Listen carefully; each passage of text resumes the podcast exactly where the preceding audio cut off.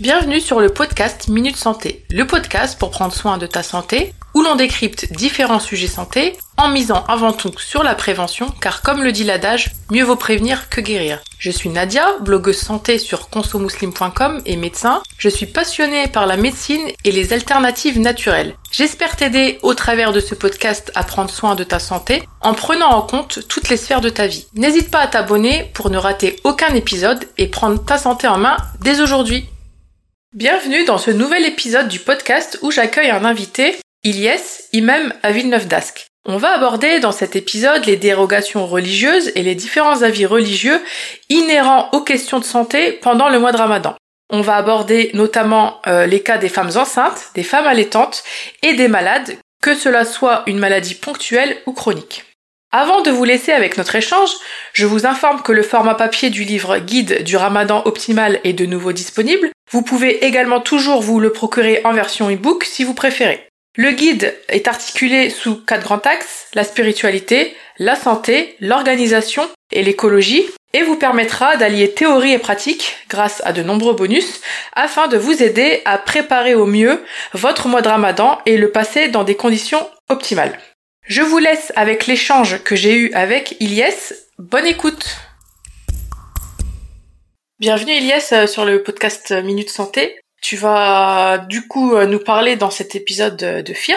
On va aborder les modalités religieuses autour de questions de santé en rapport avec le ramadan, comme euh, la grossesse, l'allaitement, ou encore les maladies chroniques. Car bien heureusement, il existe des dispenses, des allègements dans ces différents cas, et il est bien de le rappeler pour éviter que certaines personnes qui l'ignorent mettent leur santé euh, ou celle de leur bébé pour les femmes enceintes en danger. Donc euh, pour commencer, est-ce que tu peux te présenter aux auditeurs et aux auditrices? Bien sûr. Donc euh, je suis Ilyes, ancien étudiant de l'USH de Château-Chinon, donc l'institut dans lequel j'ai j'ai passé sept ans donc dans l'apprentissage de la religion. Et cette année, je suis donc étudiant en master à l'USH de Paris. Donc je continue mon cursus. Et en même temps, je suis, euh, j'officie en tant qu'imam euh, au centre islamique de Villeneuve d'Ascq, donc dans le nord de la France.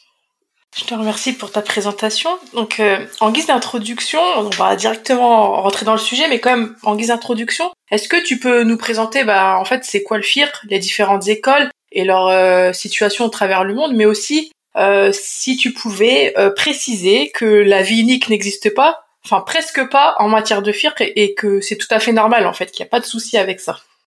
Alors tout d'abord le terme fiqh, c'est un terme donc euh, arabe qui vient du, du verbe donc euh, faqiha yafqahu, ce qui signifie la, la compréhension profonde et précise.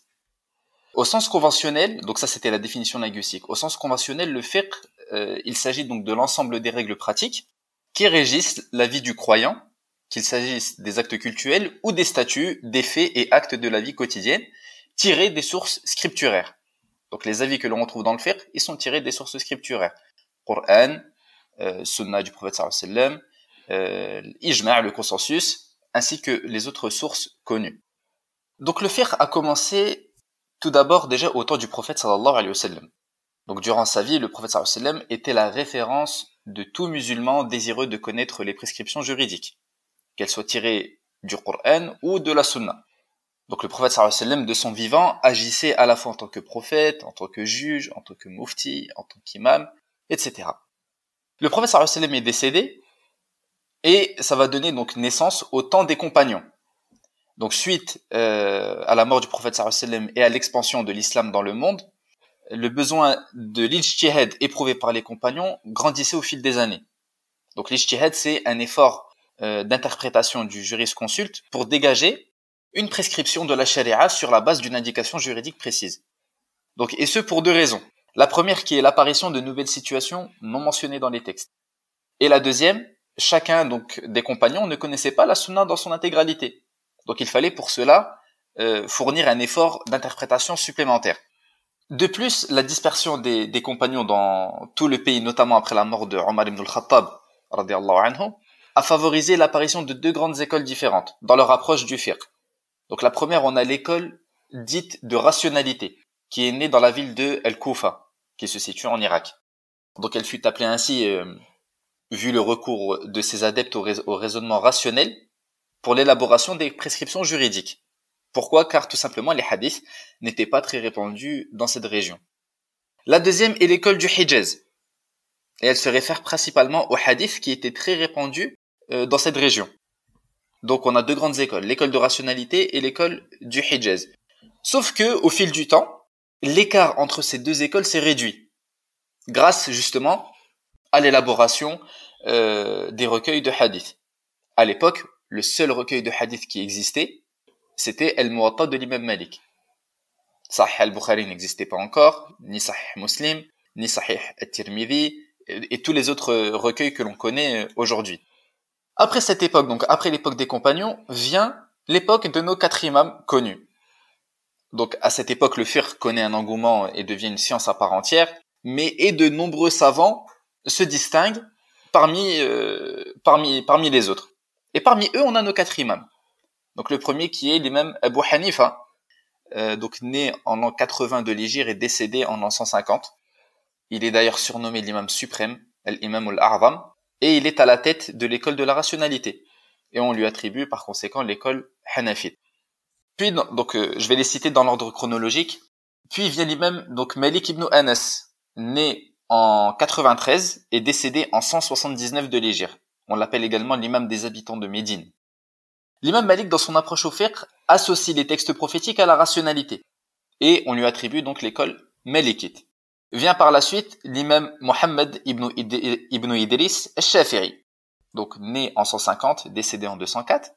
Donc, il fut également euh, le disciple de l'imam Malik et de euh, l'imam Mohammed ibn Hassan al-Shaybani, qui était un disciple de l'imam Abu Hanifa.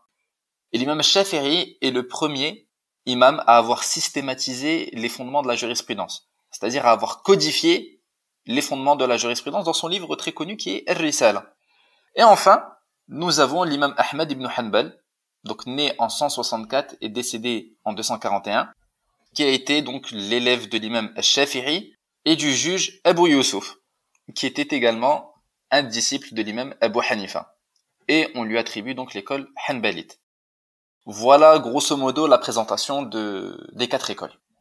Et est-ce que tu peux nous préciser, enfin, même si c'est très grossièrement, en fait, en gros, bah, dans la, j'allais dire la France, mais je voulais dire le monde, en fait, un peu les prédominances de ces différentes écoles. Par exemple, voilà, on sait que les Malikites, il y en a beaucoup au Maghreb, etc. Est-ce que tu peux nous faire un peu la géographie de ces différentes écoles actuellement? Oui, alors on va retrouver, on va prendre le même euh, le même ordre par ordre chronologique. Donc l'école euh, Hanafite, c'est-à-dire le fiqh de, de l'imam Abu Hanifa, on va le retrouver en Turquie, en Syrie, en Irak, en Inde, au Pakistan, en Afghanistan, et toute l'Asie, l'Asie euh, et une partie de, de l'Orient. Donc on va retrouver le madhab de l'imam Abu Hanifa dans cette région du monde.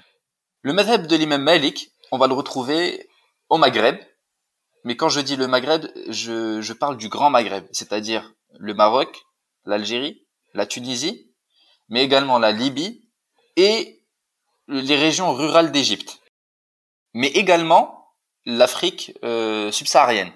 Donc c'est-à-dire euh, donc également la Mauritanie, le Sénégal, le Tchad, euh, le Soudan, le Niger, le Mali, tous ces pays sont sous le madhab de l'imam Malik. Mais également Également, les Émirats arabes unis est le seul pays de la région du Golfe qui est encore sous le madhab, sous l'école euh, de l'imam Malik. Voilà. Par la suite, on a donc l'école Shafiri, que l'on retrouve beaucoup en Afrique de l'Est, en Somalie, en Éthiopie, au Kenya, mais également dans les îles, c'est-à-dire les Comores, euh, l'Indonésie, la Malaisie, euh, la Palestine également, et c'est tout pour le madhab shafi'i. Également le Yémen, pardon. Le Yémen également est, euh. Et enfin, nous avons donc le, l'école Hanbalite de l'imam Ahmad ibn Hanbal, que l'on retrouve particulièrement donc dans la région du Golfe, c'est-à-dire l'Arabie Saoudite, le Koweït, euh, le Qatar, le Bahreïn, et c'est tout. Moyen-Orient pratiquement, sauf euh, ce que tu viens de citer. Voilà, tout à fait. Et du coup, euh, en France, nous, enfin en Europe, France-Belgique, on est, on a un peu toutes ces écoles, vu qu'on a un peu toutes les nationalités, toutes les, les on a des musulmans de toutes les nationalités ou des musulmans euh, français hein, qui vont choisir l'une ou l'autre mhm. en fonction de leurs préférences. on va rentrer dans, dans le sujet santé, donc de la, de la grossesse. Pour commencer, on va commencer avec la grossesse, si tu veux bien, parce qu'en fait, il y a beaucoup de femmes enceintes, malheureusement, qui culpabilisent encore de nos jours de ne pas jeûner, ou se font culpabiliser par une personne extérieure, ça dépend. Donc je pense qu'il est bon de revenir aux sources euh, et d'aborder ce que Dieu lui-même prescrit à ce sujet. Est-ce que justement tu peux nous exposer euh, ce qu'il y a à dire sur le sujet d'un point de vue religieux? Alors, tout d'abord, concernant le statut de la femme enceinte. Il faut savoir que la femme enceinte, qu'elle soit en bonne santé, ou si elle craint un préjudice pour sa santé ou la santé de son bébé, dans tous les cas, elle a le statut du malade. Et on sait très bien que Allah dans le Coran a donné une dérogation pour la maladie ou le voyage. Comme il est mentionné dans Surat al-Baqarah au verset 184, Allah dit Quiconque d'entre vous est malade ou en voyage devra jeûner un nombre égal d'autres jours. Donc la dispense, elle est évoquée dans le Coran. Il n'y a pas de, de, problème à ce niveau-là. Que la femme enceinte soit en bonne santé, comme je l'ai dit, ou si elle crée un préjudice pour sa santé ou celle de son bébé. Hein. C'est-à-dire que si la femme enceinte souhaite manger durant le jour de, Ramadan, euh, durant un jour du mois de, de, Ramadan, elle peut, elle peut manger. Pourquoi? Grâce à cette dispense. Mais on va dire, mais comment est-ce que la femme enceinte euh, a le statut du malade? Pourtant, elle n'est pas malade. Tout simplement par un raisonnement, ce que l'on appelle le raisonnement par analogie. En arabe, c'est ce que l'on appelle al-qiyas, qui consiste, ça, ça consiste à donner le statut d'une chose à une autre chose par une caractéristique commune que l'on appelle al la raison d'être. Par exemple, Allah subhanahu wa dans le a interdit la consommation de vin. Mais on va dire que la vodka est également illicite à la consommation. Pourtant, Allah ne l'a pas mentionné dans le Coran, ni le prophète sallam dans sa sunna. Alors pourquoi est-ce qu'on a donné le même statut euh, à la vodka que le vin? Par cette caractéristique commune qui est euh, l'enivrement les, nos jurisconsultes ont procédé de la même manière avec la femme enceinte. C'est-à-dire que la femme enceinte a le statut du malade, même si elle n'est pas malade. Voilà. Quand la femme enceinte, elle jeûne pas, du coup, euh, donc elle peut rattraper ses jours euh, ultérieurement et ou donner une compensation financière. Est-ce que tu peux nous parler des différents avis sur le sujet? Alors, sur cette question, on peut dégager quatre avis. Le premier est l'avis de deux compagnons très connus, qui sont Abdullah ibn Omar et Abdullah ibn Abbas radiallahu anhum. Abdullah ibn Omar est le fils de Omar ibn al-Khattab radiallahu anhu. Et Abdullah ibn Abbas est le cousin paternel du prophète sallallahu alayhi wa sallam. Ces deux compagnons considèrent que la femme enceinte et la femme allaitante devront payer une compensation financière pour chaque jour non jeûné, sans rattrapage euh, du jour. Donc, elle paye une compensation financière pour chaque jour non jeûné, tout simplement. Le deuxième avis est celui de l'imam Abu Hanifa, donc notre, euh, notre premier euh, imam, qu'Allah lui fasse miséricorde. L'imam Abu Hanifa, quant à lui, stipule que la femme enceinte et la femme allaitante devront rattraper les jours manqués. Donc il n'y a pas de compensation financière, mais elles devront seulement rattraper les jours non jeûnés. Vient par la suite l'avis de l'imam Shafi'i et de l'imam Ahmed Ibn Hanbal, rahimahumallah, qui considère que la femme enceinte et la femme allaitante devront payer une compensation financière et rattraper les jours non jeûnés. Sauf que, ici, ils disent que la femme enceinte devra rattraper les jours non jeûnés et la femme allaitante devra rattraper les jours non jeûnés et payer une compensation financière, mais c'est recommandé. La compensation financière est recommandée mais pas obligatoire. Enfin, le dernier, euh, le dernier avis est celui de l'imam Malik. Et l'imam Malik, donc, euh, rahimahullah, a différencié la femme enceinte de la femme allaitante. Donc, pour l'imam Malik, la femme enceinte est considérée, elle a le statut de malade. Ça, on a dit qu'il n'y a pas de divergence entre les écoles. La femme enceinte a le statut de, de, de malade. Par conséquent, elle devra uniquement rattraper ses jours. En revanche, la femme allaitante, si elle craint un préjudice, pour sa santé ou pour la santé de son bébé. C'est-à-dire que voilà, si elle n'allait pas euh, son enfant avec euh, son propre lait euh, maternel et que voilà l'enfant risque un préjudice pour sa vie, alors ici elle devra uniquement rattraper son jour et elle n'a pas de compensation financière à, à payer. En revanche, si elle a un substitut à son lait maternel, par exemple le lait en poudre, mais que la maman préfère manger durant le jour de Ramadan pour pouvoir allaiter son enfant avec son propre lait, avec son lait maternel, elle peut. En revanche, elle devra rattraper son jour et payer une compensation financière en plus. Donc voilà les quatre avis par rapport à cette question. D'accord. Justement, j'allais te demander par rapport à l'allaitement parce qu'en fait, je vais juste faire une réflexion par rapport à l'allaitement aussi, c'est que parfois pour les femmes, c'est encore plus dur en fait de pas jeûner à, cause encore une fois de la fameuse culpabilité. Mhm. Puis surtout, euh, encore une fois, l'entourage. Hein, c'est souvent l'entourage hein, qui culpabilise les femmes alors qu'elles ont le droit. Mhm. Ah, pour l'allaitement, les dispenses ou les allègements, c'est tout ce que tu viens de nous dire. Il n'y a pas d'autre avis. Voilà, c'est tout. D'accord. Donc, dans le cas où la femme allaitante, elle choisit de pas jeûner, s'il y a juste, je voulais une précision par rapport aux modalités de rattrapage des jours mhm. euh, et compensation, compensation financière. Donc là, tu as bien exposé euh, l'avis des compagnons, celui d'Abu Hanifa, celui de l'imam Shafi'i et Ahmed et celui de l'imam Malik. Et euh, juste pour être sûr que ça soit bien clair, pour l'avis numéro 3, donc l'avis de Shafi'i et de Ahmed ibn Hanbal, euh, la compensation financière dans les deux cas, elle est juste recommandée, c'est ça? C'est ça, tout à fait. D'accord. Ok. Là, je voulais juste, euh, pour la partie grossesse et allaitement, qu'on finisse avec un cas pratique. Mhm. Euh, enfin, on va imaginer un cas, on va inventer un cas d'une femme, par exemple, qui n'a pas pu jeûner euh, deux années d'affilée, voire plus. Hein. Par exemple, je sais pas, la première année, elle était enceinte, la deuxième année, elle allaitait ou elle est encore une fois enceinte, hein, peu importe. quels sont les avis qui existent sur cette question? Et notamment en fait sur le rattrapage des jours manqués Est-ce qu'elle doit rattraper? Est-ce qu'elle doit pas rattraper? Alors déjà, il faut que la femme ait rattrapé ou qu'elle ait payé une compensation financière avant le ramadan suivant. Ensuite, c'est en fonction de sa situation, de son état de santé. Si sa santé lui permet de rattraper, par exemple, admettons, elle aurait mangé combien de jours, par exemple? Bah, Tout le mois, en fait. Là, là, même dans le cas où je voulais dire, c'est que je parlais du cas où elle n'aurait pas eu le temps de rattraper parce que je donne un exemple. Hein. Mm. Elle est, euh, elle est enceinte pendant le premier Ramadan, donc elle, euh, pendant tout le mois, elle, elle jeûne pas. Mm-hmm. Euh, du coup, elle allait, elle allait. Il y en a, il faut savoir qu'il y a des femmes qui allaitent longtemps. Hein, et ça peut aller jusque deux ans euh, au grand maximum. Du coup, soit l'année d'après, elle, elle allait le même enfant, soit, soit elle est enceinte d'un autre enfant. Du coup, pareil, elle, elle est dans l'impossibilité. Elle a pas eu le temps du fait de l'allaitement de rattraper ses jours. Et il y a le, le, Ramadan suivant qui arrive. Et pour X raisons, bah, soit parce qu'elle est enceinte ou parce qu'elle continue d'allaiter, elle peut pas encore jeûner. Donc en fait, en gros, ça fait euh, si elle doit rattraper, euh, admettons que la troisième année il y, a plus rien, elle doit rattraper euh, deux mois avant le prochain Ramadan en fait. Je sais pas si je suis claire. C'est ça. Donc soit elle, elle, essaie de rattraper ses jours durant toute l'année parce qu'elle n'est pas obligée d'enchaîner les jours l'un après l'autre, ou alors tout simplement elle paye une compensation financière pour chaque jour non jeûné. D'accord, sans rattraper du coup? Sans rattraper. Ok.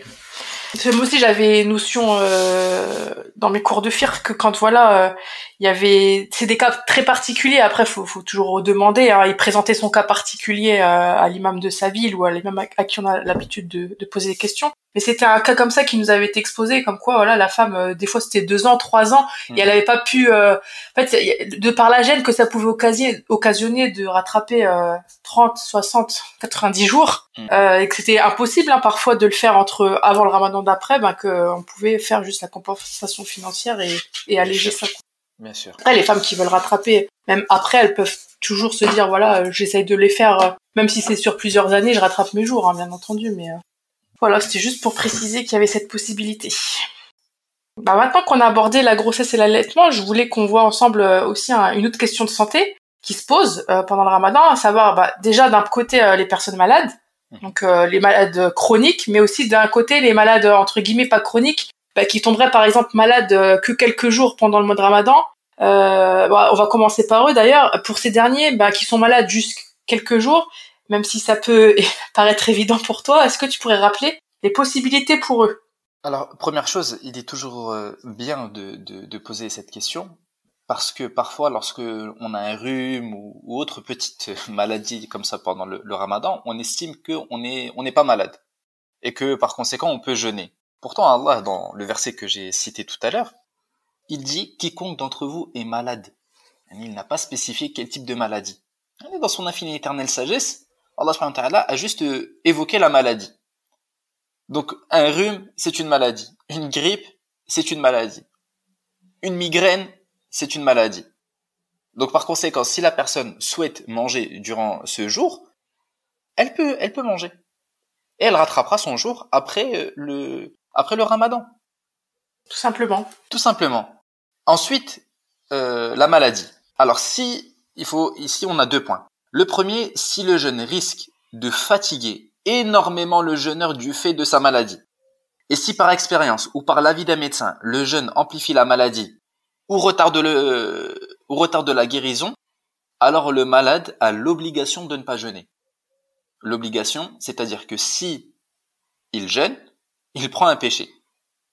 Ça, c'est bien que tu le, excuse-moi de te couper, c'est bien que tu le dises parce qu'en fait, dans les maladies chroniques, moi, je pense tout de suite au diabète, en fait. Et euh, en fait, déjà le diabète, où il y a des autres aussi pathologies chroniques qui vont déjà nécessiter un, qui vont nécessiter pardon un traitement en journée qui soit bien conduit, régulier en fait, qui a un rythme régulier aussi de la prise alimentaire. Là, je parle pour le diabète parce que ça risque de s'aggraver. Mais il y a des personnes qui jeûnent quand même en me disant euh, ouais mais ça s'est bien passé. En fait, le problème avec le diabète, c'est que ça, ça, peut très bien se passer pendant la journée, mais qu'il y ait des complications sur plusieurs années après. Et ça, j'en parle dans mon livre, hein, justement, des complications des, des hypos ou des hyperglycémies. Donc en fait, ça peut très bien se passer pendant le mois de Ramadan et ça va les conforter dans le fait qu'ils peuvent jeûner, alors que sur le long terme, en fait, ça leur risque quand même une, une, une aggravation de leur, état de santé. Mais ça, on le voit souvent chez les personnes âgées qui, qui tiennent à leur jeûne et qui jeûnent malgré tout. Mais je trouve que du coup, c'est bien que au moins tu puisses le dire euh, pour les plus jeunes d'entre nous euh, qui vont écouter le podcast, de, se déculpabiliser, puis même qu'en fait au final euh, il y a même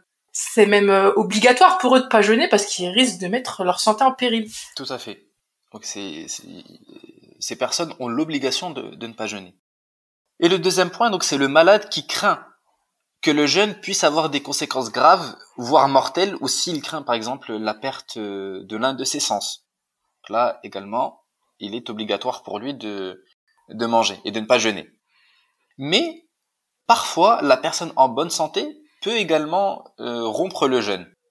Par exemple, la personne en bonne santé qui craint un préjudice à cause du jeûne.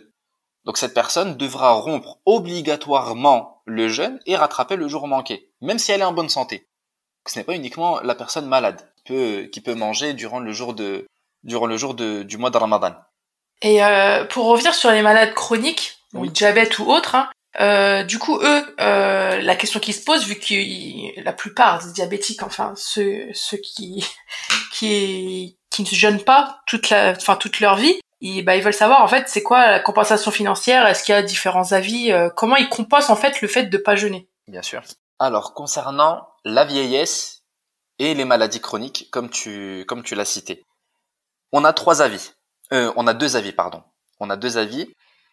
Trois écoles sur quatre, donc les Hanafites, les Shafi'ites et les Hanbalites, disent que la personne malade d'une maladie chronique ou la personne âgée doivent s'acquitter d'une compensation financière. L'imam Malik, l'imam Malik a dit que la personne malade d'une maladie chronique et la personne âgée, c'est-à-dire n'ayant pas la capacité de jeûner tout au long de l'année, il leur est seulement recommandé de s'acquitter de la compensation financière. Elle n'est pas obligatoire. D'accord. Voilà. Pourquoi? Parce que voilà, Allah c'est comme ça. Ils ne peuvent pas jeûner tout au long de l'année. Donc, si, euh, c'est-à-dire que le jeûne n'est plus obligatoire pour eux. Par conséquent, si elles s'acquittent de la compensation financière, c'est recommandé. C'est-à-dire que si elles s'acquittent de la compensation financière, elles auront euh, des hasanats en plus. Mais si elles le font pas, il n'y a rien je te remercie, euh, Ilyes, euh, de nous avoir euh, bah, éclairé nos lanternes quant aux possibilités, aux facilités que nous offre euh, Allah en matière de santé, que ce soit lors de la grossesse, l'allaitement ou en cas de maladie pendant le mois de Ramadan. Je suis sûre que ce podcast, cet épisode va être utile pour plus d'un et plus d'une qui parfois culpabilisent à tort de ne pas jeûner ou culpabilisent les autres à tort. Donc pour tout ça, merci encore. Merci à toi. Avant de clôturer, je te laisse euh, du coup euh, le mot de la fin. Bah écoute, euh, c'est un mot de te remercier également de m'avoir invité à ce podcast. Ce fut très enrichissant de partager cet instant avec toi, mais également avec toutes les personnes qui, qui pourront nous, qui vont nous écouter par la suite. Et si jamais, voilà, tu, tu as encore besoin de, de moi concernant ce sujet-là, ce serait avec, ce serait avec grand plaisir. Ben, je te remercie beaucoup et je te souhaite en avance un bon ramadan. Merci toi aussi. J'espère que cet épisode vous aura éclairé et vous a été utile. N'hésitez pas à le partager à des personnes concernées par ces questions. Si ce n'est pas déjà le cas, abonnez-vous au podcast, laissez une note et un petit commentaire. Je vous dis à bientôt pour un prochain épisode.